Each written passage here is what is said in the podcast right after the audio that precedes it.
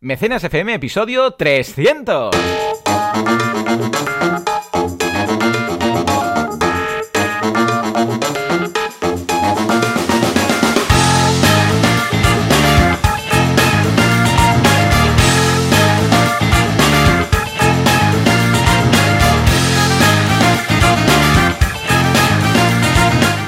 Días a todo el mundo y bienvenidos un día más, una jornada más, una temporada más a Mecenas FM, el programa, el podcast en el que hablamos de este fantástico mundo llamado crowdfunding. Es la financiación colectiva, es el micromecenazgo, es, bueno, llamadle como queráis, esto es crowdfunding. Valentí, si está todo bien al otro lado Sí. del cable, deberás estar por ahí. ¿Estás? ¿Estás? Estoy, estoy. La verdad es que con la voz ahí un poco, como dicen en Argentina, no sé si se dice esto en castellano peninsular, se dice estoy con la voz tomada. ¿Se dice esto? Estoy con la voz Sí, tomada. sí, no? sí, sí, sí, Ah, lo he vale. escuchado o igual lo he escuchado de alguien que es Puede ser. Entonces Sí, puede ser. Es que ¿no? mi madre lo dice un montón, pero claro, mi madre es que Ya, claro, estuvo ya, tantos ya, no años en. Argentina que igual, vale. pues sí, estoy así porque el peque pues ha pillado constipado y claro, estamos todos ahí cayendo como moscas. Pero vaya, Oh, aparte de eso estoy bien, ¿eh? Así que sobreviviremos. Bien, bien, bien. Pues Valentí es la mitad del Sí. protagonismo de este podcast. Lo podéis encontrar en banaco con v y 2 cs.com y yo la otra mitad, Joan Boluda, consultor de marketing online, que me encontráis en boluda.com. Somos así de originales. Valentía Concia, Banaco y Boluda, pues Boluda. Así está. Así, así son las cosas Así y así somos. os las hemos contado. Muchas, eh, muchos abrazos y muchas gracias a todos los que estáis en Twitch y eh, comentaros que a partir de ahora, en lugar de estar aquí en Twitch, la semana que viene ya no estaremos, ahora nos podéis encontrar en mecenas FM eh, barra Telegram, mecenas.fm barra Telegram. Es un grupo, os podéis apuntar ahí y nada, simplemente cuando llegue el momento del directo emitiremos ahí en Telegram, o sea que desde aquí un abrazo a todos los que se quieran incorporar. Y además... Empezamos también, mira, acaba de llegar Ángel, Ángel Barredo, Barreiro, Barreiro, muy buenos días, nos dice Cracks, muchas gracias Ángel, bienvenido aquí. Pues estábamos comentando esto, que ahora emitiremos en, en Telegram y la semana que viene ya no abriremos en Twitch, porque además era un poco raro que en mi canal hiciéramos el, el mecenas, con lo que ahora ya lo sabéis, mecenas.fm barra Telegram, y ahí tenéis un grupo, podéis chatear ahí durante el directo, y eh, hay un audio de voz, un, un chat de voz, y ahí pues nada, nos podréis escuchar. Y además lo bueno es que queda ahí grabado, y luego ya tenéis Sí. ahí el chat de voz grabado, y todo es muy bonito, Valentí, todo es muy bonito. Es muy, muy bonito. Y además me encanta que podáis hablar también, la audiencia, que podamos daros Sí. voz en algún momento. Correcto. Porque claro, habrán dudas que igual podréis hacer en directo o comentar Sí. cositas. Está Como en muy la chulo, radio, diremos, y Como ahora en la radio. con quien sea. Olga, por ejemplo, que la acaba de conectarse. Olga Coder, pues buenas, nos dice buenas, pues buenas. eh, Buenas. eh, eh, yo por, mira, eh, por tu nombre diría que, eres- que te llamas Olga y que eres programadora. Sí, yo también, A ver, a ver si hemos acertado en algo.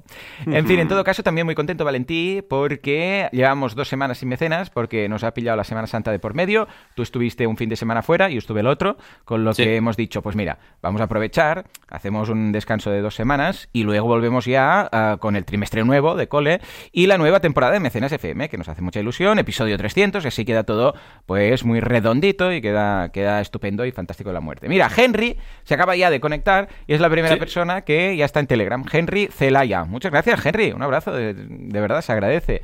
Pues nada, simplemente os podéis apuntar a este canal y, y ahí estaremos. Ah, Valentí, nueva temporada también.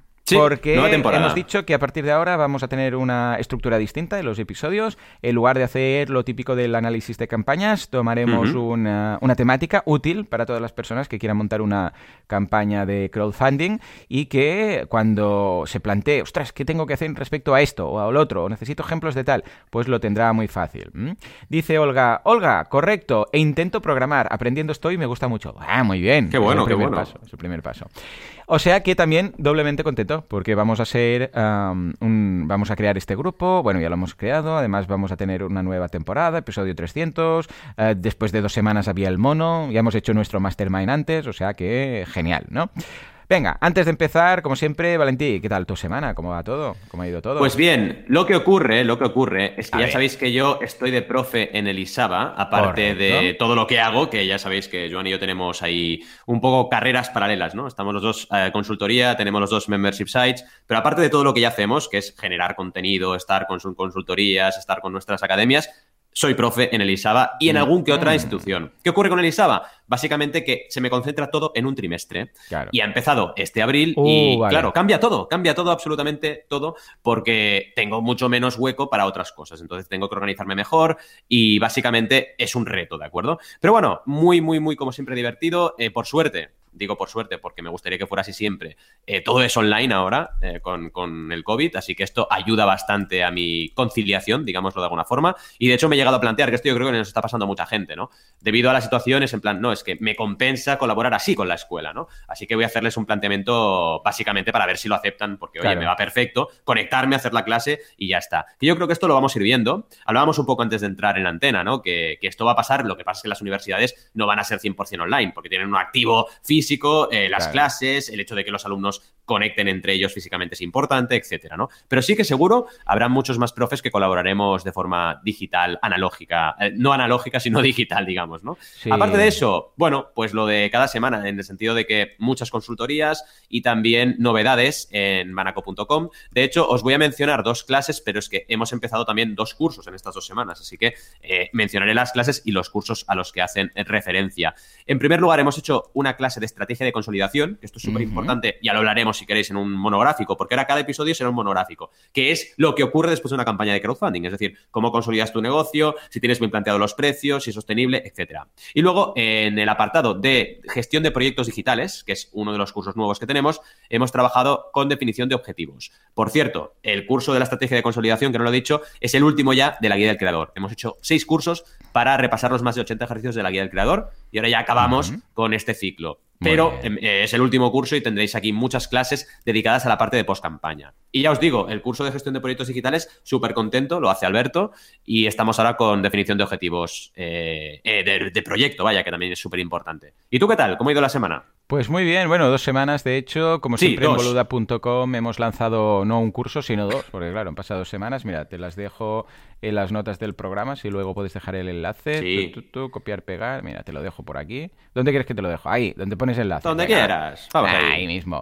Pues venga, tenemos primero el curso de Google Ads para negocios locales, eh, para todas esas personas que tengan un negocio a pie de calle o un despachito, o incluso alguien que no tiene un negocio físico, pero que actúa en una zona. Por ejemplo, yo sé, pues un Qué bueno. peluquero a... Sí, que estos días a domicilio, ah, estos días con lo del COVID, pues ha habido un auge de esto, de peluquero a domicilio, masajista a domicilio, todo lo que no se podía abrir, pues van a casa de la gente, ¿vale? Bueno, pues también os sirve Google Ads para negocios locales. Y luego otro muy chulo, que es el de ¡Pua! ¡Pua! ¡Pua! ¡Pua! Y dirás, ¿qué es PUA? Que es eh, p- Progressive Web App, ¿eh? que esto es para convertir tu Mm. página web en una aplicación. Eh, pero nos hemos basado en WordPress. O sea, que si tenéis una página web hecha en WordPress, la podéis convertir en app. De forma que cuando alguien la bueno. nave- Sí, sí, está muy bien, porque cuando alguien la visita con un smartphone, sea Android o sea mm, iPhone o lo que sea, le sale ahí como una especie de banner debajo y dice, ¿quieres eh, tener disponible esto como app?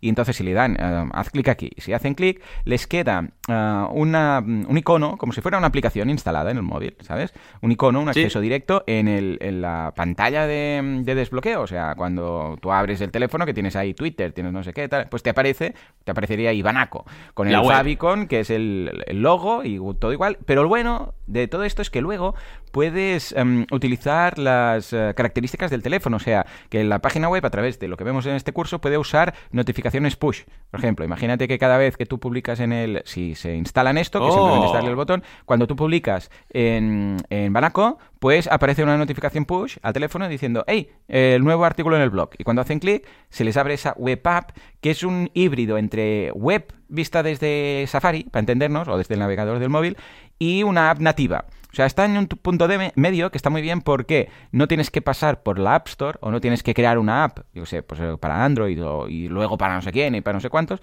sino que simplemente lo haces desde la web con, con ciertos plugins y mm, puedes usar pues el GPS del móvil, puedes usar el almacenamiento de datos del móvil, puedes usar eh, pues el giroscopio, puedes usar todo Qué lo que tiene el bueno. móvil. Sí, está muy bien, está muy bien porque es un punto intermedio, ¿sabes? Y no hace Sí. falta que desarrolles una app para tu página web, que en nuestro caso sería excesivo, vamos, no, Sí. no, no lo veo. Sí, porque vivimos en otro, en otro entorno, ¿no? Claro. Y, y estaría bien. De hecho, recuerdo que para Project nos curramos una app para, el, para Android, es verdad, nos la curramos y era basada, supongo, en el mismo concepto. Ya se lo preguntaré a Alberto, pero seguro que iba por ahí el tema.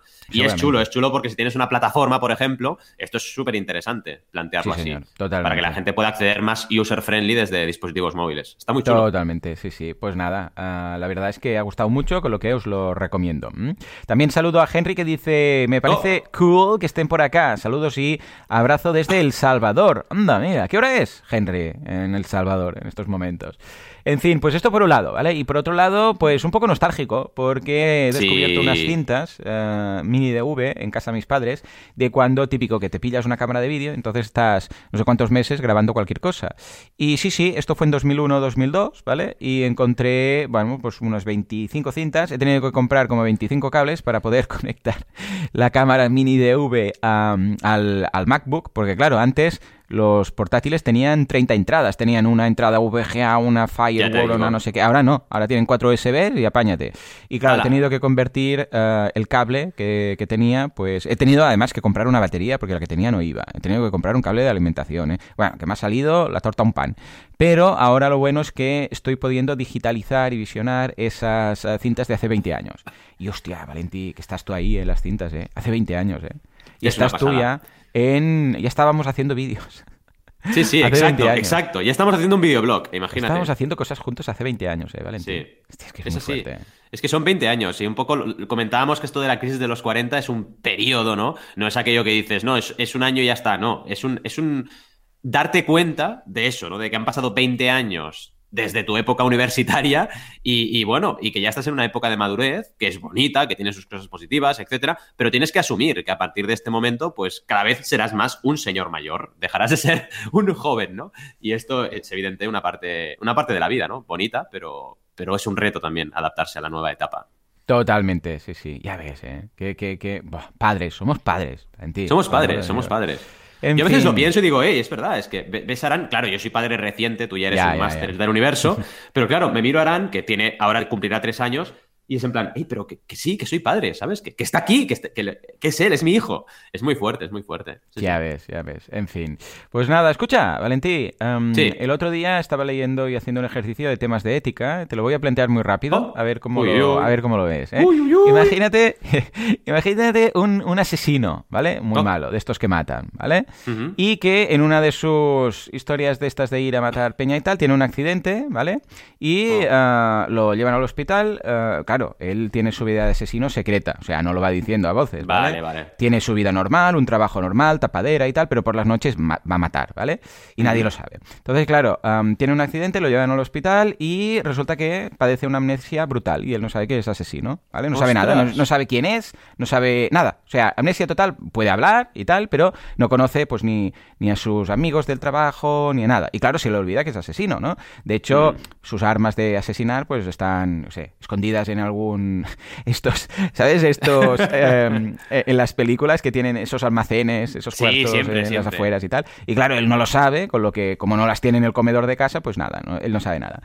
Y bueno, pues eh, claro, como sus amigos y familia le dicen, pues tú eres fulanito y, tal, y, bueno, pues trabajas de esto, eres, yo sé, contable aquí lo que sea, pues, pues em, rehace su vida, ¿no? Poco a poco va rehaciendo su vida y dice, bueno, pues, pues vale, pues claro, él ignora, nadie le dice, hey, que eres asesino, con lo que lo deja aparcado el tema. Y mm, incluso conoce a una persona, tiene una, o sea, se casan, tiene una hija, todo, ¿vale? Y al cabo de dos años de todo esto, ¡pum! Alguien descubre que era un asesino. Ostras, ¿Por qué? no. Porque se encuentra una cinta, porque encuentran el, yo sé, pues... Una el- cinta, como la que Sí, tienes tú típico- ahora. Exacto, exacto. Sí, sí. Efectivamente. Y se ve ahí, Una ah. cámara de seguridad, un policía que detectó una pista que no sé qué, Mm. o se encuentra, por ejemplo, el, el cuarto este que tenía el almacén en las afueras de no sé dónde, porque como no pagaba, pues lo abren y descubren ahí las armas de, yo qué sé, de un asesino, entonces lo busca la policía y tal. Total, que se descubre el parcal, ¿vale? El ADN, bueno, esas cosas. ¿Tú crees que sería ético juzgar a esa persona? Considerando que desde su punto de vista él no ha hecho nada, o sea, no recuerda, esa persona de alguna forma ha desaparecido de la faz de la Tierra. Eh, Si podríamos considerar que es otra, pero no es otra, ¿no? ¿Cómo lo ves? Yo creo que aquí tocaría seguro asesoramiento médico, mi, mi intuición me dice que es una persona distinta. Que es la misma rayada que tienes cuando, por ejemplo, el tema del Alzheimer, ¿no? Porque dices, Sí, cuando correcto. por lo que sea tu cerebro deja de funcionar bien y ya no recuerdas cosas, es muy fuerte, pero ¿dejas Claro. de ser tú o no? Claro, es la típica rayada Sí, sí, que no sabes si eres tú o dejas de ser tú. Yo creo que aquí es clave el asesoramiento médico, pero intuyo, intuyo que es una persona distinta. Es muy fuerte, ¿eh? Es pero es como una persona nueva, con lo cual, claro, tú no puedes juzgar a una persona que realmente, mm, bueno, aunque lo haya hecho su cuerpo, por así decirlo, Correcto, eh, correcto. su mente no lo ha hecho. Es muy fuerte, Claro. ¿eh? Pero claro, Claro, evidentemente, ella, explícale esto, claro, Claro. explícale esto a, las víctimas. A las víctimas y a las familias Aquí de está las el- víctimas, claro. Aquí está el tema. Totalmente. Sería complicado. Un juicio Muy, muy, muy complicado y, y, claro, tendrías que contentar un poco todas las partes, ¿no? Pero vaya, es difícil. Seguramente esto acabaría, pues, obviamente, no con pena de muerte, pero acabaría con una pena que sería un equilibrio entre las dos situaciones. ¿no? Claro, Seguramente en pero lugar de fíjate tocar... que la persona, Claro. desde el punto incluso de vista de él, es, es injusto. Es el hecho Claro, de decir, totalmente. "Hostia, pues yo, ¿yo qué culpa tengo de lo que hizo el otro? Yo. Sí. ¿Sabes? Sí, A lo que me refiero. Oh, Es difícil, es difícil. Es muy difícil. Ah, claro, mucho. imagínate que luego, al cabo de tres años, recupera la memoria. Entonces ya se le podía juzgar. Por el mero hecho que ha recuperado la memoria. Y de repente No tiene dices, sentido. "Hostia, sí". Mm. Ah, es, no es fácil, no es fácil. No. Imagínate incluso que tiene este accidente, pero en lugar de amnesia, ah, pues tiene, estoy a, estoy a rizar el rizo, ¿eh? Pero tiene ah, un, un, ah, muerte cerebral, ¿vale? O sea, el cerebro se le apaga, pero su cuerpo queda, ¿vale? Y entonces, en ese mismo hospital hay una persona que le ha pasado al revés, que su cuerpo, yo sé, pues tiene hemorragias internas y el cerebro le ha quedado bien, ¿vale? Y el Mm. cirujano justamente que está ahí en ese momento está muy avanzado y dice, calla, puedo hacer un trasplante de cuerpo, ¿vale? Pillaré el cerebro del ciudadano normal y lo meteré en el cuerpo del, del asesino, ¿vale? Mm. Claro, ahí también estaríamos de acuerdo que no sería correcto juzgar porque ese cuerpo haya cometido asesinatos, ¿sí o no? Totalmente, totalmente. Es que ¿Y si es, fuera al es- es la, revés? es la frase. El cuerpo ha cometido asesinatos. Ex- Exacto. ¿Y si fuera al revés y ese cerebro lo salvas, el del asesino, y lo metes en el cuerpo de un, de un ciudadano? Ahí podríamos decir que sí, ¿no? Porque el cerebro Claro. es la el persona. cerebro es Las la memorias, persona. de hecho. Estamos diciendo que las memorias somos, somos nuestra memoria, ¿no? En el fondo somos nuestro disco duro. Sí, sí, yo estoy 100% de acuerdo con esto. Sí, Porque- somos nuestro disco duro, nuestras experiencias acumuladas, nuestro Y, y todo. fíjate, fíjate entonces, imagínate que el científico este que está ahí en el hospital es un clan, eh, es- eh, digo, es un clan, es un crack del- de los clones, ¿vale? Y dice, Oh. vale, ha llegado este, va a morir, pero lo puedo clonar. Lo puedo clonar rápidamente, ¿vale? Y tengo un clon de esa persona. Y el otro muere, pero lo he clonado.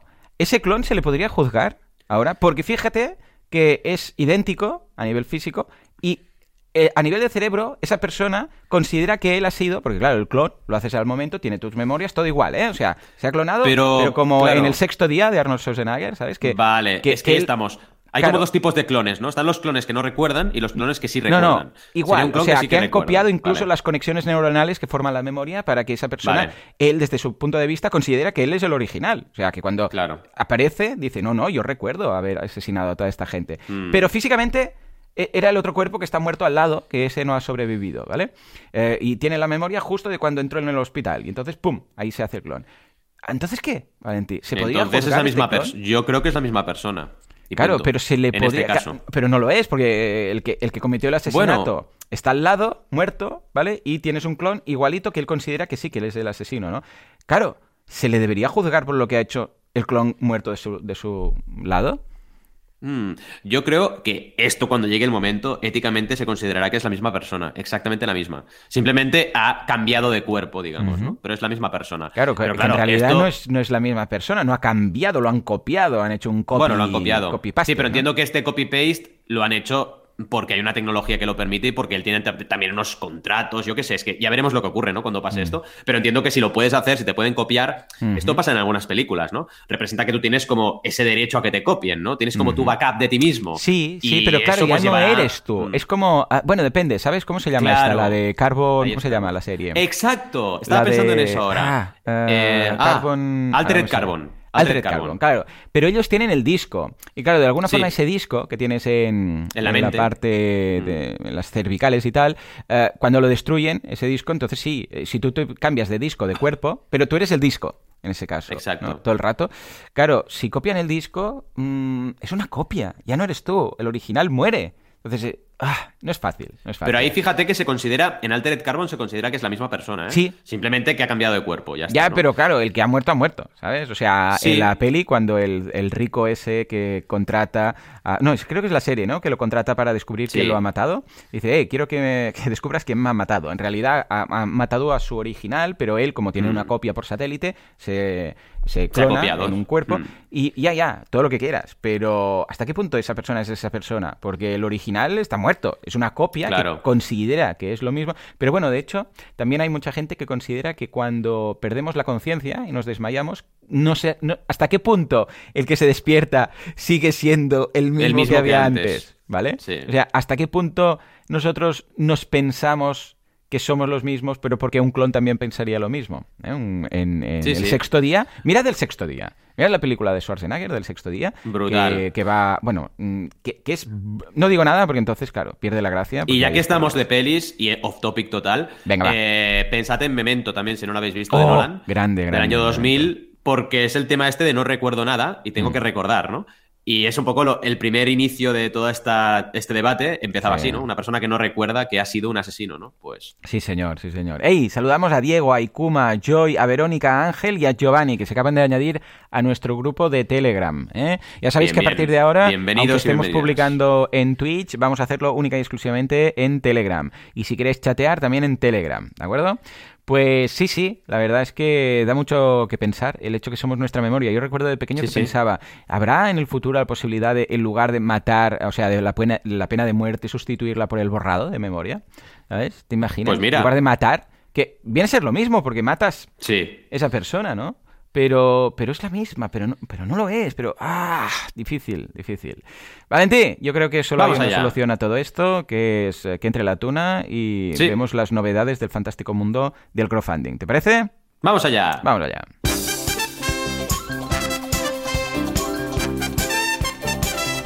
Empezamos con un crowdfunding para salvar un negocio. Vamos a salvar el mundo, negocio a negocio. Patreon, atención, triplica su valoración. Dios mío, ¿qué han hecho? ¿Una campaña crowdfunding? Finalmente nos vamos a hablar de un poco de ayuda de tus amigos. ¿Es factible? ¿No es factible? Sí, crowdfunding, no. ¿Una porra es un crowdfunding? Como podéis ver, hay cosas que, a pesar de ser un nuevo formato, no cambian. El momento friki del episodio hoy, ha- vamos, lo ha petado y las noticias se quedan. Venga, va, sube, sube, Juanca. Bueno, bueno, bueno, Sí. Valentí, Valentí, vamos a empezar salvando negocios. Venga, que el crowdfunding esto lo controla muy bien. Totalmente. De hecho, en mención sobre la sección esta, intentaremos traer noticias cuando todas que tengan un valor y un sentido. Si vemos, por ejemplo, que en un episodio no hay nada nuevo a remarcar, no traeremos noticias. O sea, dependerá un poco de eso, ¿eh? En cualquier caso, vamos cargaditos, la verdad, cada semana, así que dudo que pase, pero puede llegar a pasar. En este caso, es interesante lo que, lo que vamos a comentar ahora, porque en situación actual, en- y esto tiene que ver con el- la situación del crowdfunding en 2021, el crowdfunding ha servido para muchos negocios que han tenido problemas. Esto lo hemos ido viendo a lo largo de las últimas semanas. En este caso tenemos a un hostelero de Santiago que eh, tenía unas pérdidas de 30.000 euros y ha lanzado el crowdfunding para salvar su negocio. Entonces, esto lo hemos visto constantemente.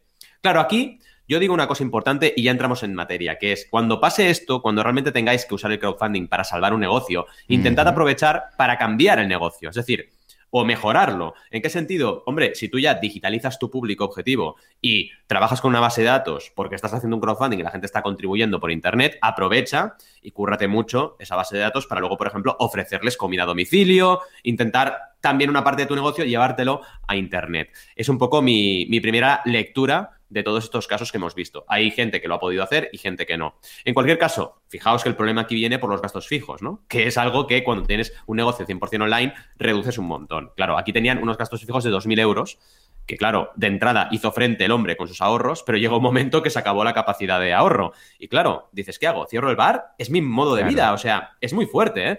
Pero claro, la parte buena de estos tipos de modelos y aquí lo vemos, es que tienes una clientela y esa clientela te puede ayudar. De decir, oye, vale, el bar ahora está cerrado, pero yo sé que voy a venir durante las próximas, cuando acabe la COVID, pues voy a ir viniendo, pues te compro, yo qué sé, el menú del día que siempre me comía, pues de un año, ¿sabes? y así ya está, con un descuento y ya está, todo perfecto. Y bueno, de esta forma hemos conseguido que el crowdfunding sirva para esta situación de crisis, salvarlo un poquito. ¿Cómo lo ves? Es interesante, ¿no? Sí, señor, efectivamente. De hecho, el crowdfunding en muchas ocasiones ayuda no solamente a crear un negocio, negocio nuevo, a validar un producto, sino a salvar uno que ya existe, pero eh, que aquí es muy importante la lectura que tenemos que hacer, que sea algo puntual, en el sentido que es por algo en concreto, porque si simplemente es que, el negocio va menos y que no hay demanda, por mucho que intente salvarlo, uh, sí, pero será un parche. Me refiero a que, por ejemplo, ahora con el COVID ah, ah, eh, tiene todo su sentido, tiene toda la lógica, porque dices, hombre, un bar, COVID, tenemos que cerrar un año de pena, vamos a tener que cerrar por un año. Bueno, pues mm, es lo que dices tú, te pago el menú de todo el año mm, y lo salvamos. Y luego mm. tiene que seguir funcionando. O sea, lo que no podemos hacer es, porque hay, no sé, baja demanda, es como si esto, una tienda de fotografías em, de, revelado fotográfico dijera, no, no, voy a hacer un crowdfunding porque ahora ya nadie usa mi tecnología. Hombre, a ver, igual vas a conseguir algo, pero cuando se acabe el dinero del crowdfunding, es lo que decíamos, cuando se acabe el, dinero de estos menús que, que has pagado por adelantado un año, eh, ¿qué vamos a hacer? Claro, o sea, tenemos que pensar que no solamente sea salvar, sino sea, sea, salvar algo porque de forma puntual, que es lo que hace el crowdfunding en este caso, funcione. A no ser que lo mm. plantees, evidentemente, como un crowdfunding periódico, o sea, recurrente, que entonces es un creador que crea algo y lo hace así. Pero si es algo que simplemente la demanda ha bajado o es que no está bien ubicado o cualquier otra cosa, por mucho que lo alargues, es alargar un poco la agonía, ¿no? Sí, Sí, sí, y tienes que tener en cuenta siempre este factor, digamos, coyuntural para tomar decisiones y aprovechar el crowdfunding como una herramienta de cambio o como una herramienta de salvar los platos, ¿no? Que son cosas muy distintas. Y puede servir para las dos cosas, pero debes intentar utilizarlo con la mejor opción posible de las que tengas, ¿no? Totalmente. O sea que, venga, eh, genial salvar siempre y cuando sea eh, para, para, que luego siga para mejorar por, por, su cuenta. Eh, bueno, es como el crowdfunding que ayuda a lanzar. Vale, está muy bien lanzar, pero que luego ese negocio esté ahí. O sea, que, que funcione, que se sigue vendiendo el producto. Venga, va, nos vamos a Patreon, que triplica la valoración. Patreon. Patreon. ya lo sabéis, bueno, los que no lo sepáis, es una plataforma de crowdfunding recurrente. Entonces, estás recaudando cada mes o cada vez que publicas un contenido. De entrada se usó mucho por youtubers, grupos de música, bueno, de hecho, youtubers de muchos contenidos distintos, que lo que hacían era, oye, parte del contenido lo hago de pago, o directamente ofrezco el contenido y la gente lo recibe antes que el resto si paga, por ejemplo. Y además hay un objetivo de recaudación, con lo cual vas recaudando y mejorando tu contenido, mejorando la recurrencia del contenido, por ejemplo, añadiendo un vídeo más cada mes, etcétera, etcétera. Pues bien, esta plataforma que empezó, bueno, sin pena ni gloria, oye, claro, los que estábamos en el sector, Joan y yo, lo detectamos muy rápido, oye, Patreon, esto pinta bien, ¿eh? Pero las grandes lo vieron como algo bueno. Aquí no sabe qué pasará esto, ¿no? Pero la realidad es que incluso YouTube ha creado y fomentado el botón unirse debido a que Patreon ha crecido una barbaridad. Y fijaos hasta qué punto que ahora en seis meses ha triplicado, triplicado ¿eh? su valoración. Fijaos lo que ocurre con la COVID y qué ocurre ahora en 2021 con el estado de crowdfunding, que en situaciones de crisis el crowdfunding se acelera. Es como la enseñanza online que comentábamos en la intro, todo se está acelerando y claro, el crowdfunding como herramienta de, de lanzamiento y de, potenciación de proyectos online ahora está a tope, porque realmente mucha gente, y todavía no estamos en la punta, la cresta de la ola, porque hay gente que todavía está, pues no sé, viéndolas venir, pero esto está aquí para quedarse. La gente va a tener que digitalizarse sí o sí y esto va a hacer que Patreon crezca y que todo crezca. Fijaos que ahora, eh, bueno, aparte de la triplicar esta valoración, ha levantado una ronda de financiación de 155 millones de dólares, que son 130 millones de euros. Así que está ahora en un estadio que ya veremos, pero seguro que habrá cambios en positivo en la plataforma y novedades. Y ya están enfocándose mucho Patreon hacia el servicio, cosa que para mí es importantísimo en una plataforma, así que veremos novedades y habrá que estar muy atentos a lo que hacen. Pero vaya, es una gran noticia, una excelente noticia y es muestra de que la salud del crowdfunding es bueno, óptima. ¿Cómo lo ves? Sí, señor, sí, señor. No, totalmente de acuerdo. A ver, eh, Patreon ya le echamos el ojo hace, vamos, cuando nadie sabía de qué iba, ya te dije, hostia, Valentín, mira esto. También valoramos incluso lanzar una plataforma parecida. Lo que pasa es que ya llegábamos tarde y el problema de siempre, el tema de la rotación, que este tipo de plataformas requiere una rotación y una cantidad ingente de creadores eh, creando contenido constantemente. Además, esto sumado, que era muy pronto, esto implicaba aguantar un negocio durante muchísimo tiempo sin Mm. eh, saber lo que pasaría cuando ya teníamos nuestros negocios propios. ¿no? Ahí Pero estamos. vamos, la, la- la idea la veo fantástica. Lo único que veo desde el punto de vista del creador que, ostras, eh, ¿por qué? O sea, no entiendo aún cuál es el perfil de persona. Bueno, sí lo entiendo. Vale, Hmm. entiendo quién es. Es la persona que quiere crear y que no es técnica. El No va a hacer un membership. No va a hacer un Sí, membership site. Pero yo en muchas ocasiones he pensado, hey, un Patreon. O aquí en Mecenas hemos dicho, hey, vamos a abrir un Patreon. Pero Mm. no tiene sentido. Eh, Porque, Pero fíjate, es Claro, parecido, Joan. montar lo mismo con un membership Mm. site. Dime, dime. Exacto, exacto. No, iba, iba a decir que es parecido a lo que ocurre con la gente que tiene su modelo de negocio basado en una red social. Tú y yo Mm, lo vemos también. y decimos, pero ¿por qué no tienes tu web? Y lo montas en tu web. No, no, no, todo en YouTube. Claro, como YouTube cambie sus políticas de monetización, Sí, liado, te vas al garete. Y pasa mucho esto. Y es el perfil que tú dices, es perfil de gente que no se va a montar un membership y, y tira directamente de lo que tiene, porque un membership también, hombre, hay que tener conocimientos, hay que invertir y hay que gestionar. Y la gente Mm. como se, se le hace una montaña. Yo creo que aquí tú y yo también Sí. tenemos un papel y todos nuestros colegas de profesión que la gente entienda que montarse un membership no es una no es la capilla sixtina, que se puede hacer, que no es tan complicado, etcétera, ¿no? Pero vaya, Sí, como ver, alternativa pero interesante. tampoco entiendo por qué la gente usa Shopify. ¿Sabes lo que me quiero Ya, decir? ya, Bueno, ya, sí que lo entiendo, sí que lo entiendo, ¿vale? Una vez más. Es porque lo que quieren es facilidad a cambio de, de Mm. pagar una pasta. Sí, ¿Vale? sí, Porque es que te sale muy caro Patreon. Estamos hablando del 8 mínimo, si quieres montar algo en condiciones, porque hay una Mm. versión del 5 que no te deja hacer nada, 5%, sino un 8%. Ocho. Para, para Sí, la herramienta, o sea, yo lo encuentro una barbaridad. Una barbaridad. Pero bueno, supongo la gente valora más la facilidad, un 8 o un 12, ¿eh? porque depende de cómo, también te clavan el 12. La facilidad de ir, abro la cuenta y empiezo a subir ahí el contenido y me olvido, ¿vale? Tampoco entiendo pues la gente que lo... A ver, eh, por ejemplo, Twitch lo entiendo, porque claro, una...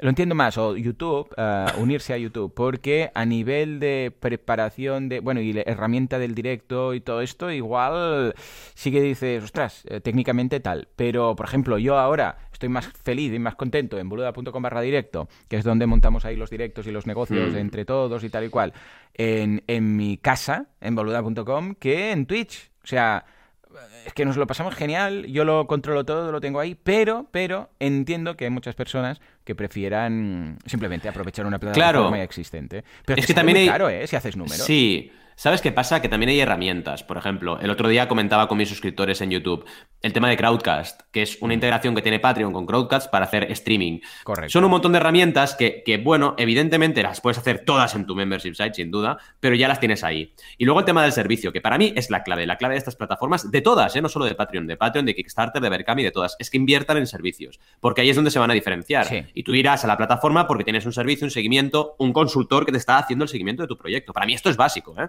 Cuando esto ocurra, que ocurrirá, pues ya tendrá un sentido. Eh, ahora yo creo que también estamos en un momento joven del crowdfunding, aunque parezca que no, porque llevamos 10 Mm. años, todavía estamos empezando y, y esto pues va a madurar, seguro, sin duda. Sí, Sí, sí, pero ya te digo, ¿eh? Aún me cuesta entender... eh. A ver, al- el único punto que considero interesante respecto a hacer una campaña, imagínate, ¿no? Como la guía del emprendedor o la guía del creador Mm. o, o cualquiera que, que vayamos a lanzar, ¿no? Respecto a que ahora estamos preparando una app de, de Kudaku y tal, ¿no? Eh, y, y que haremos por crowdfunding. Lo único interesante, porque claro, estás pagando un 5% a Berkami, dices, este 5% es dinero, ¿no?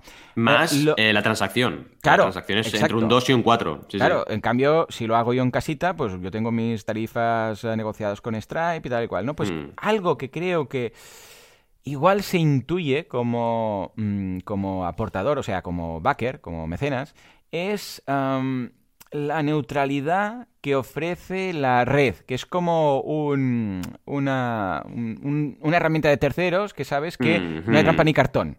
¿Sabes el hecho? O sea, Sí, nadie puede hacer sí. trampa si está en un Berkami. A ver, bueno, Hmm. trampas. A ver, trampas te puedes hacer. No, tú no, no, es muy interesante lo que está, ¿no? comentas. Es muy interesante. La transparencia es otro valor Sí. de las plataformas, 100% de acuerdo. El tema de que haya un control, un agente externo, digamos, al propio creador de cada campaña, que tiene unos, unos, unas reglas, unas maneras de actuar y que mantiene un estándar de, de calidad. Para lo bueno y para lo malo, claro. Cuando la plataforma tiene calidad, perfecto, pero cuando no lo tiene, también es un problema, ¿no? Pero vaya, totalmente de acuerdo contigo. Si haces crowdfunding en tu web, claro, tienes que fiarte de ese creador y que ese creador haga las cosas bien, porque como se equivoque en algo o su membership falle en algo, te lo comes con patatas. En cambio, Claro. Kickstarter lleva años y años y años de, valor- de- de validación de su plataforma. Y esto, claro, que es un naval, evidentemente que lo es. Sí, porque bueno, quieras que no, bueno, sabes que es cierto. A ver, que trampas se pueden hacer siempre trampas, ¿eh? porque tú puedes hacerte aportaciones en Berkami o donde sea con la tarjeta de, tu negocio, con la tuya y con la de tu padre y ya está. Y mira, la gente parece que mm, al final como te lo ingresas a ti mismo, pues no se nota, ¿no? Mm. Bueno, has perdido un 5% en el,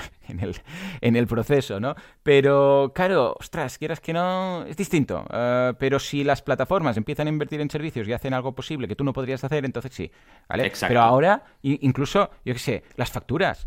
Uh, Valentín, Tras, yo lo hago todo a través, em, creo una con IDD, creo una aportación, eh, un producto que sea una aportación, o dos o tres, y la gente hace clic, va a través del checkout y se me genera la factura automáticamente. Esto es súper En cambio, lo hago en Berkami y luego tengo que hacer 300.000 facturas, o sea, eh, para cada donación, yo las facturas, que la, que la plataforma no te dice, mira, toma, las facturas te las hemos hecho con tus datos, con una serie aparte, pues, yo sé, V de Berkami, ¿no? Ver no sé qué tal, y esto se puede, sin ningún tipo de problema, se puede presentar fiscalmente porque es una serie distinta de facturas y no hace falta que sean correlativas a las tuyas, ¿vale? Pero es que este no lo están haciendo. Entonces, claro. Mm. Totalmente. Y esto es uno de los temas pendientes que tiene Berkami y la mayoría de plataformas, Kickstarter igual, y que deben solucionar ya el tema de la facturación porque es un cacao y se podría hacer, ¿eh? Y sería un valor enorme para los mecenas y evidentemente también para los creadores en mayor medida. Pero bueno, ya iremos viendo. Claro, ¿qué pasa? Que cuanto más evolucione el crowdfunding, más necesidad tendrán las plataformas de ponerse las pilas en estos aspectos, sin duda. A ver qué. Lo veremos, lo veremos. En fin, estaremos al tanto. Bueno. En todo caso, atención porque nos vamos al nuevo formato, porque a partir de ahora, en lugar de analizar un par de campañas, lo que haremos es pillar un monográfico. Y cómo no, hoy vamos a hablar de algo más genérico, por ser el primer día con este formato, que es el estado del crowdfunding en 2021.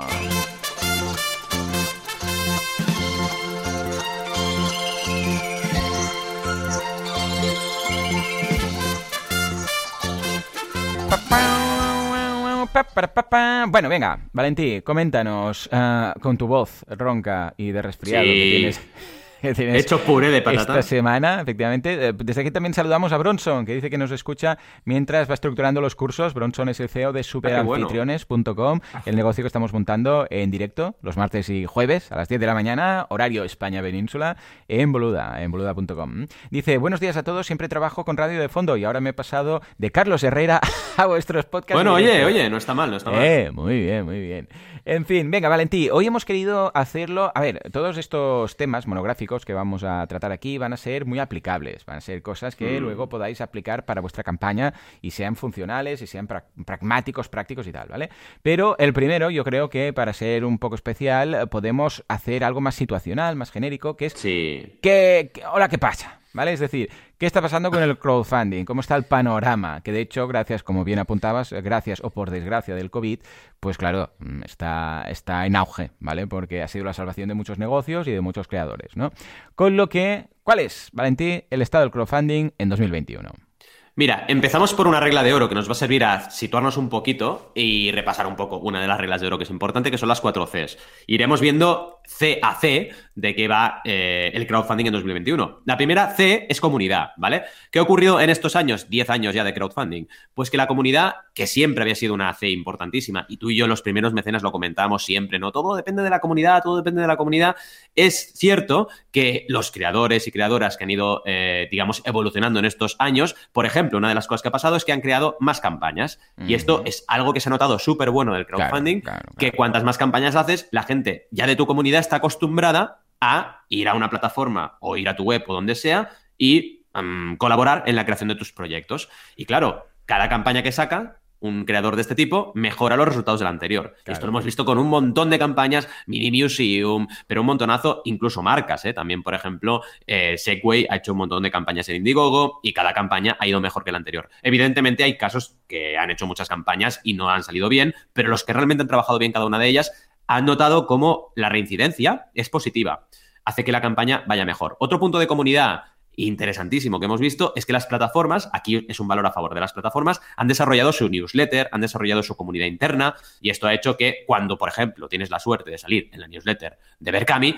pues notes que los resultados son mejor que hace 10 años, obviamente, porque tienen más audiencia y también es verdad que depende del tipo de proyecto, tienen una audiencia muy eh, específica, por ejemplo, para el tema de la bicicleta Berkami funciona súper bien, la newsletter, y tuvimos una súper buena conversión con una campaña que fue manual de bicicletas. Y esto, eh, bueno, eh, simplemente lo estamos viendo, como la comunidad cada vez toma más protagonismo y en el caso concreto, digamos, de las plataformas, también se están desarrollando las comunidades internas de cada una de estas. La segunda C son costes. Y aquí sobre todo lo que hemos visto es que eh, la gente está aprendiendo a hacer cada vez mejor campaña y a controlar muy bien los presupuestos y los costes. De hecho, mi vídeo del lunes va a ser de presupuestos y he hecho vídeos y también mucho contenido sobre costes. ¿Por qué? Básicamente porque al principio era un poco loco. ¿eh? Hace 10 años la gente lanzaba la campaña, eh, ponía un objetivo más o menos al dedo y luego, claro, teníamos problemas porque no se podían producir las recompensas, etcétera. Y ahora se ha profesionalizado mucho hasta el punto que, por ejemplo, Kickstarter hace unos meses estrenó una herramienta de presupuestos, que es un Excel que tú rellenas dentro de lo que es la plataforma y te genera un gráfico de pastel, un p chart con todo el presupuesto de tu proyecto. Evidentemente la gente se puede equivocar y hacer estimaciones incorrectas, sí, pero ya estamos ahí, estamos mejorando cada vez más este punto, esta variable. Comunicación, bueno, evidentemente la comunicación ha sido siempre básica, pero otra cosa que ha pasado en estos 10 años es que la gente se ha dado cuenta que la plataforma no te comunica el proyecto. Es decir, eres tú quien tienes que comunicar, tú quien tienes que tener una estrategia y tú quien además también aprovecha todas las ventajas del esfuerzo de hacer la comunicación. Me explico. Al final, el crowdfunding repercute en positivo de tu propio proyecto y cuanta más comunicación haces, más comunidad tienes a tu alrededor. Así que esto te beneficia en todos los sentidos, en todas las redes sociales, en todos tus seguidores, todas tus estrategias de venta, etcétera. Y la última C, que es colaboración, también se ha ido entendiendo, todavía falta, ¿eh? pero está entendiendo que el crowdfunding es una herramienta que va mucho más allá de financia mi proyecto y ya está. No, estamos viendo muchas fórmulas de creación colaborativa. Por ejemplo, Tropic Field. Tropic Field, la última campaña que ha lanzado, su mochila, es una mochila que se ha creado con feedback de la audiencia, de su propia audiencia, de su propia comunidad, gente que ha dado ideas y han creado una mochila en base a esas ideas. Entonces, fijaos que la gente está co-creando, realmente ahora sí podemos decir que están co-creando productos, servicios y experiencias por crowdfunding. ¿Cómo lo ves? Interesante, ¿no? El Estado. Sí, sí, sí. No, a ver, el tema de las 4 eh, Cs, yo siempre, bueno, y de todas las normas y todo, yo creo que de las 20 normas de oro y tal, uh, que recordemos que uh, podéis encontrar el libro en banaco.com, el libro de las 20 reglas de oro del crowdfunding. si tuviera que quedarme con una, a ver, mm, es imposible solo una, ¿vale? Como un negocio. Pero el tema de la C, el tema de la comunidad, oh, yo creo que mm. pesa mucho, Valentí. Mucho, mucho, mucho. El tema de crear. Ah, pero en los negocios igual, ¿eh? O sea, el tema de. Yo siempre digo crear, crecer, monetizar, ¿no? Y en este caso, una plataforma, una campaña de crowdfunding también es crear y crecer para luego poder monetizar. Porque si no tienes nada, o bien pagas un pastón de, de Google, ah, digo, de Facebook Ads o de publicidad, o por muy bien que esté el producto, el servicio, el objetivo, todo, todo, aunque lo hayas hecho todo muy bien, va a ser muy difícil arrancar eso. Con lo que, sí, sí, yo coincido plenamente en que precisamente debido al COVID, porque estamos haciendo un análisis del, del 2021, pero estamos en el mes de abril, mm. o sea que tampoco, eh, sobre todo tenemos una gran parte del 2020, eh, el tema de las comunidades potenciales que había de muchos creadores, que estaban ahí, pero estaban sin monetizar o estaban ofreciendo algo que no era digital y que han pasado al, o a través de crowdfunding o a través de digitalizar su contenido y un membership site, se ha notado mm. muchísimo. Y ha salvado en muchas ocasiones muchos negocios, sí, sí. 100%.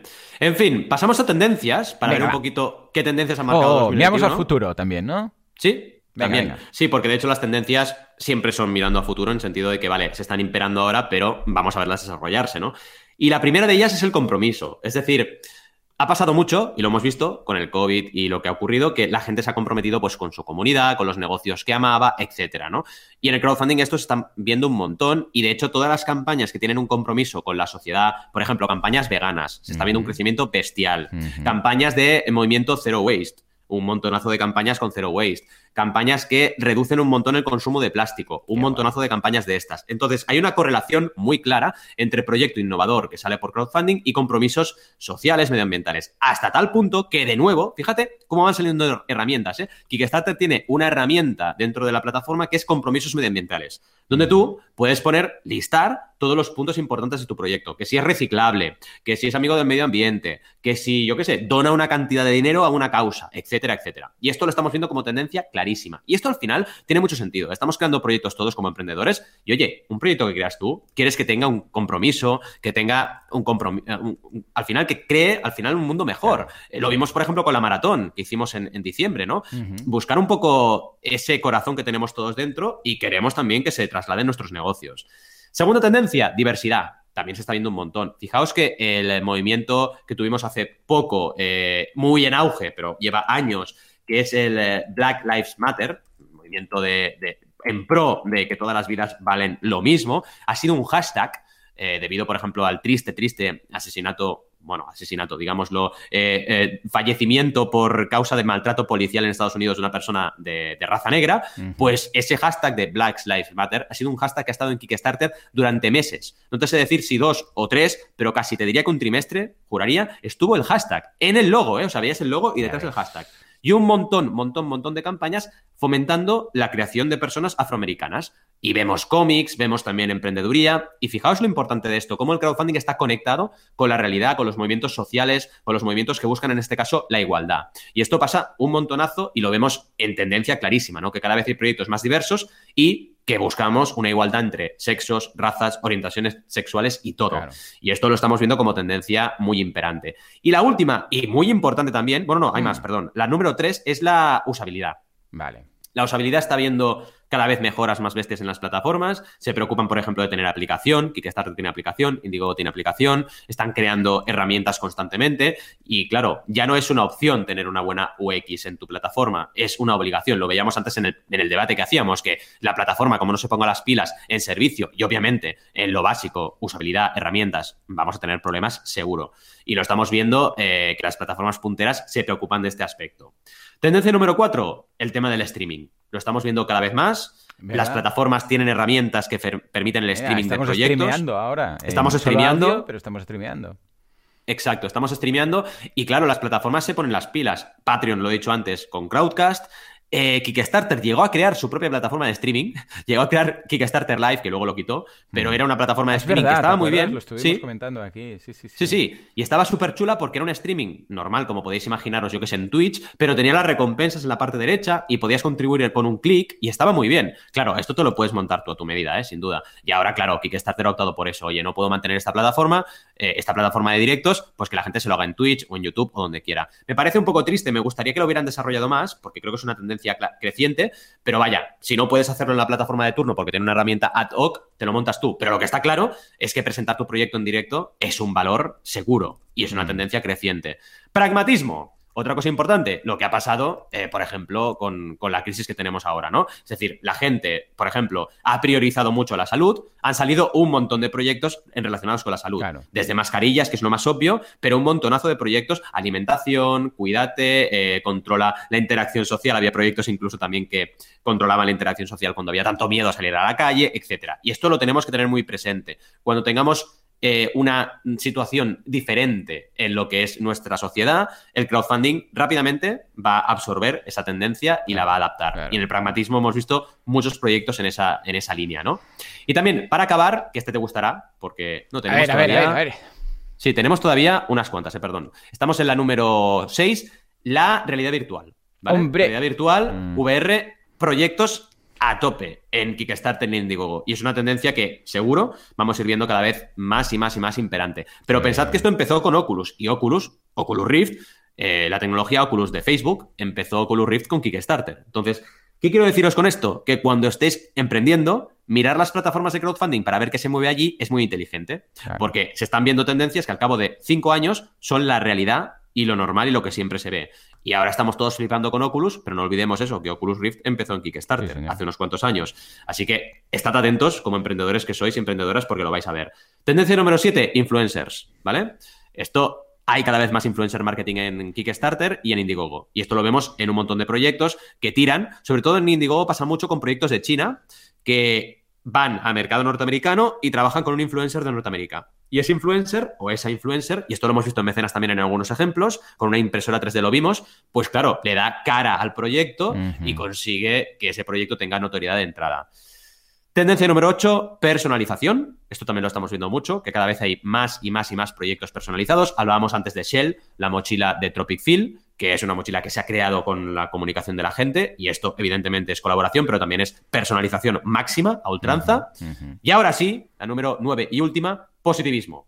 ¿Vale? Estamos en una tendencia siempre de buscar cada vez proyectos que mejoren nuestro entorno, que sean cada vez más y más y más positivos. Y tenemos, por ejemplo, la etiqueta Impacto Positivo en Berkami, que tiene ya casi 600 proyectos dentro. Así que mm, proyectos que busquen un impacto positivo en nuestras sociedades, cada vez encontraréis más y más proyectos en crowdfunding. ¿Qué te parece? Nueve tendencias, ¿eh? Sí, sí, no, la verdad es que el crowdfunding ya, hace muchos años que estamos diciendo que están pañales y hace muchos años, bueno, todos los eventos que hemos montado siempre digo felicidades a los que estáis aquí porque estáis en un sector que está emergente, ¿no? Que está creciendo. Pero, claro, hemos pegado un acelerón en 2020, mm. es lo que decimos, y en el marketing online, a ver, en general, se ha, pegado un empujón y un acelerón en la digitalización de negocios. En general. Digitalización en general. ¿eh? No solamente de negocios, sino también, pues mira, muchas veces ahora muchas familias están haciendo más Skypes que nunca porque no pueden encontrarse físicamente, presencialmente. Y uno de los eh, sectores que ha afectado es el sector económico. Y dentro del sector económico y de los negocios está el crowdfunding. Y ha sido este acelerón que hemos encontrado como en tantos otros. Y esto eh, no va a seguir con esta velocidad ha sido un acelerón, es como cuando vas en la autopista y tienes que, adelantar a un coche. Bueno, pues aceleras un rato, ¿vale? Porque tienes que adelantar ese coche, pero luego, escucha, eh, ya no vas acelerando todo el rato, con lo que veremos que seguramente se va a tranquilizar un poco el tema, pero todo eso que hemos acelerado todo eso que estamos ya más cerca del el crowdfunding como sector eh, importante. ¿no? no te digo que vayamos aquí a superar el sector de los créditos bancarios, ¿no? Pero, hey, que realmente ha llegado a mucha gente que nunca hubiera pasado por aquí si no hubiera sido por la crisis y salir de su zona de confort. Hmm. Totalmente. sí, sí. Totalmente. Tendencias, ya veis, positivas, algunas como efecto colateral del COVID, pero positivas en general. O sea que, muy bien. Venga, y ahora nos vamos a ver los errores de crowdfunding. A ver, a ver. Sí, que hay, destacamos tres, pero podemos hacer un monográfico de errores. ¿eh? Pero bueno, el número uno es para mí el más grave y es a lo que yo dedico muchas horas en mis consultorías, que es el enfoque. Una campaña puede ir bien o mal en función del enfoque que le hagas. Incluso a veces, yendo bien, es negativa para tu proyecto si el enfoque no es adecuado. Entonces, cuidadito con, por ejemplo, eh, yo qué sé, solamente plantear la campaña de crowdfunding para recaudar dinero. Bueno, te pierdes una parte importante de la película. Cuidadito con enfocar inadecuadamente el proyecto a nivel de costes. Por ejemplo, olvidarte del tema del empaquetado, no controlar bien el tema de envío y logística, no controlar bien las comisiones, no controlar bien los impuestos. También es otra cosa muy típica y puedes tener un error garrafal porque luego puede ser que no puedas entregar tu campaña como le pasó eh, tu proyecto o tu producto como Tico 3D o de Cool Schooler.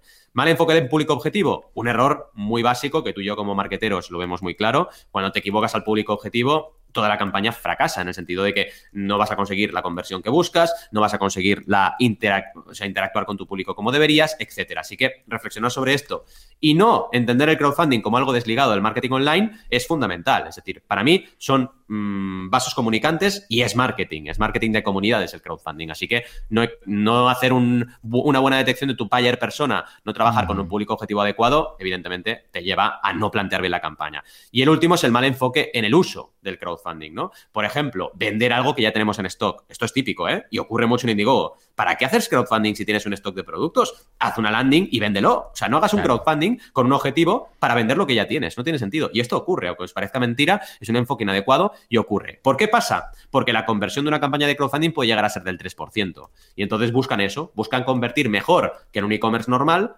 pero claro, entre comillas, digámoslo en confianza, engañando a la gente, ¿no? Porque ¿para qué pones un objetivo si ya tienes el stock totalmente acabado y no te hace falta nada de crowdfunding para poder lanzar ese producto? No tiene ningún sentido.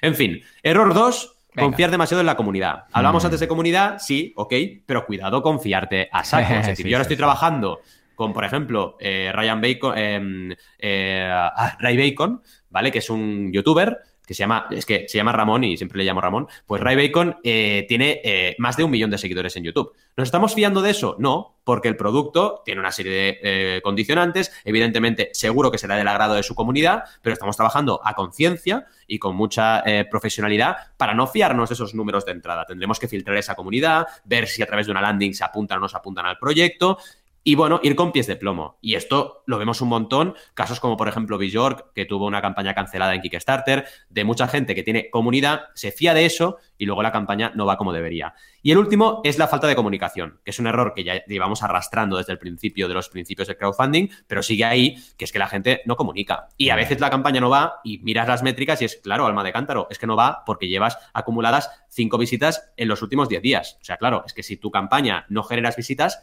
no vas a convertir, es imposible. Una web que tiene cero visitas vende cero. Es así de obvio. Y la gente esto no, no le entra en la cabeza o todavía piensan que la plataforma tiene una, digamos, un protagonismo mayor en el tema de la comunicación del que realmente tiene, ¿no? Son herramientas al final, en definitiva. Entonces, cuidado con comunicar en pre-campaña antes de lanzar, en campaña, obviamente, y en post-campaña, para que la gente esté enterada de lo que está pasando en tu proyecto. Así que estos serían los tres errores. ¿Cómo lo ves? Bueno, el tema de la comunidad lo habíamos comentado. ¿Te acuerdas? No sé quién fue una actriz que lanzó una campaña, una cantante. Sí. ¿Quién fue? ¿Quién fue? No sí, ah, esto era Eh, la campaña de Verónica, no, de Verónica Mars, no. Verónica, Lo voy a no, buscar, lo voy a buscar. No sé, búscalo porque lo tenemos por ahí. Sí. Y fue un bluff, ¿no? ¿Por qué? Porque es lo que dices tú. No siempre debemos fiarnos única y exclusivamente de la comunidad. Eh, que sí que es necesario, pero no es suficiente. Pero, ah, ¿cuándo ocurre? Cuando tu propuesta no está alineada. Sí. Si tienes una comunidad No, que es rica, faltaba- que te da tal, y luego resulta que lanzas un producto que no tiene nada que ver, pues claro, Sí. no nos pensemos que tal. Y el tema de la comunicación lo mismo. Lo que pasa es que si tú te curras una comunidad y vas haciendo un crear crecer, este crear crecer como tal, ya implica ahí que tú estás comunicando totalmente. Con lo que un creador eh, de contenidos, cuando hace una campaña de crowdfunding, lo peta muy fuerte. ¿Por qué? Bueno, básicamente porque es su día a día. No va a dejar de crear contenidos eh, en, Sí. en la campaña porque ya lo tiene tan interiorizado.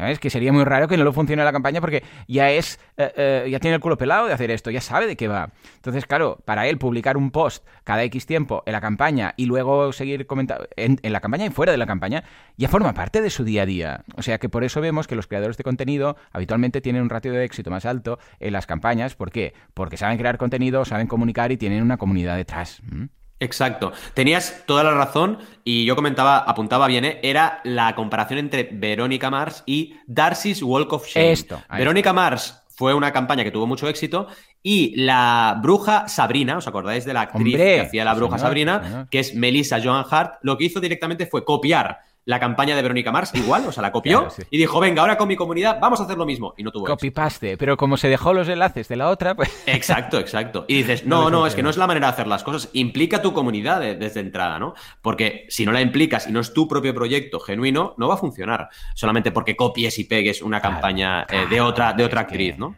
Mm, totalmente, Totalmente. totalmente. Fijémonos, una era eh, de alguna forma genuina y la otra no. Hmm. Y aquí, cuando en el crowdfunding el tema genuino empieza a oler de chamusquina, ¿eh? Total. En fin, Valentín, dale, todo esto está muy bien, pero queremos números, queremos números, queremos estadísticas. Venga, ¿tienes algo de Vamos a o de repasos. Sí.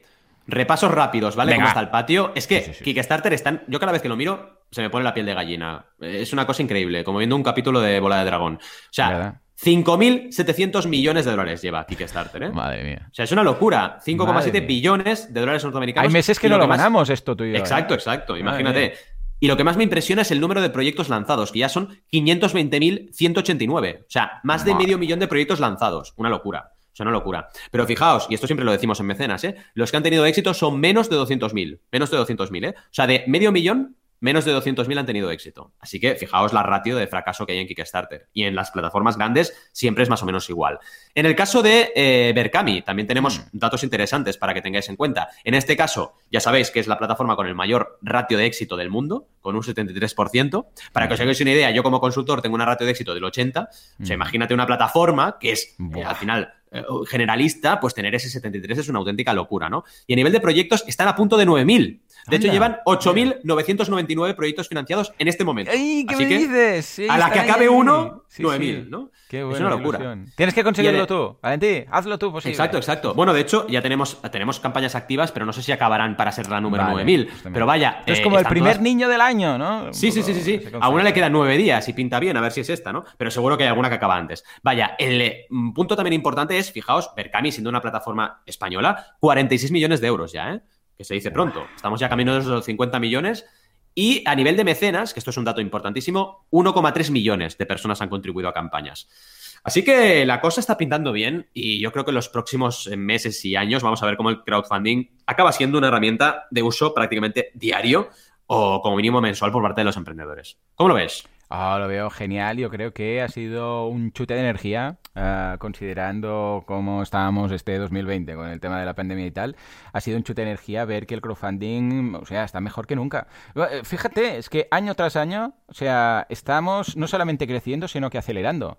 Eh, si miramos los datos de cada año, vemos, y es importante la tendencia, o sea, una cosa es que, que vaya más, por supuesto, eh, si no va más ya me explicarás. Otra cosa es la velocidad. Y dices, vale, pues ir a más quiere decir, pues mira, eh, este año un 100 millones, el año que viene 200, el otro 300, vale, esto es ir a más. Mm. Luego hay la velocidad. O sea, ¿cada cuánto crece? Estamos creciendo, yo sé, pues un 20% cada año, un 10%, un 5%. Vale, imagínate que dices, un 10%, vale, pues un 10% mejor que un 5, ¿vale? Pero luego es la velocidad, ahí digo, la aceleración.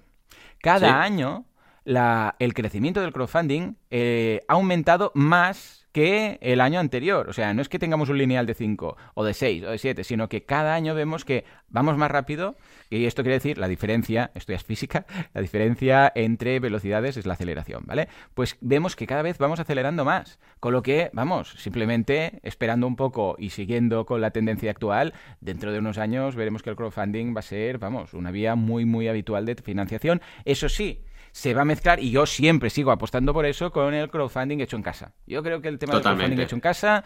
Uh, Tendencia. Mm, Tendencia clara, ¿eh? Da mucho eso. Sí, sí, sí. 100% de acuerdo contigo. ¿eh?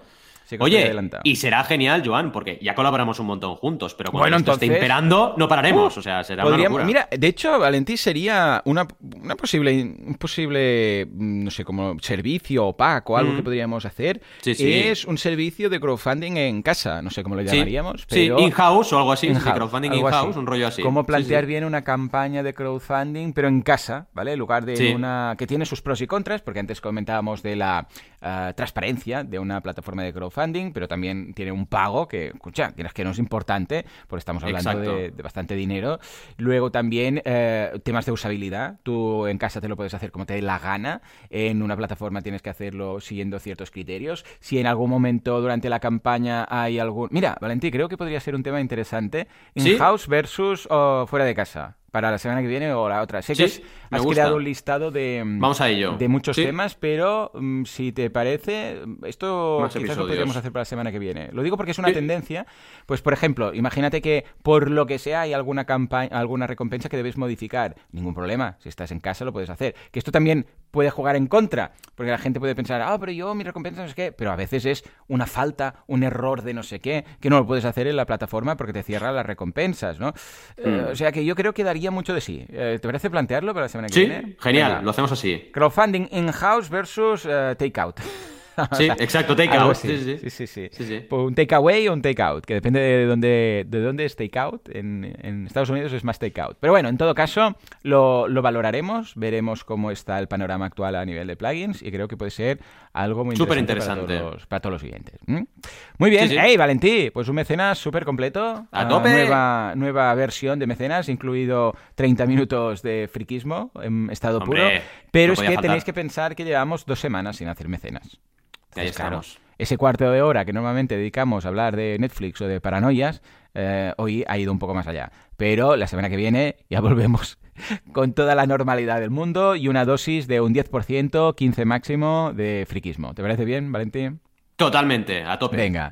Pues nada, señores, hasta aquí el episodio de hoy. Muchas gracias a todos los que estáis en Twitch. Recordad, los que estáis en Twitch, que la semana que viene ya no estaremos en Twitch. Nos hemos mudado a mecenas.fm barra Telegram y es una red, eh, bueno, es una mezcla entre red social y aplicación de mensajería, que es eh, Telegram, que te permite también crear comunidades ahí, te permite emitir en directo temas de voz, en el futuro seguro que meter en eh, temas de vídeo. También podéis comentar ahí la jugada y está tanto para iOS como para Android como eh, para PC, como, o sea, para Windows, como para Mac, como incluso una versión web que tienen, o sea, hay de todo. O sea que echar un vistazo, que ahora eh, justamente, pues mira, tenemos a Jauma que se acaba de incorporar, a José, Gerard, J y, nos lo estamos pasando en grande. Ah, mira, espera, ¿y quién más se ha apuntado por aquí? Javier, David y Bronson que, que antes lo he saludado. O sea que ya lo sabéis, ahí estaremos dentro de una semana. Señores, hasta aquí el episodio, nos vemos dentro de una semana, dentro de siete días con más mecenas, más micromecenazgo y más funciones. Como siempre, adiós.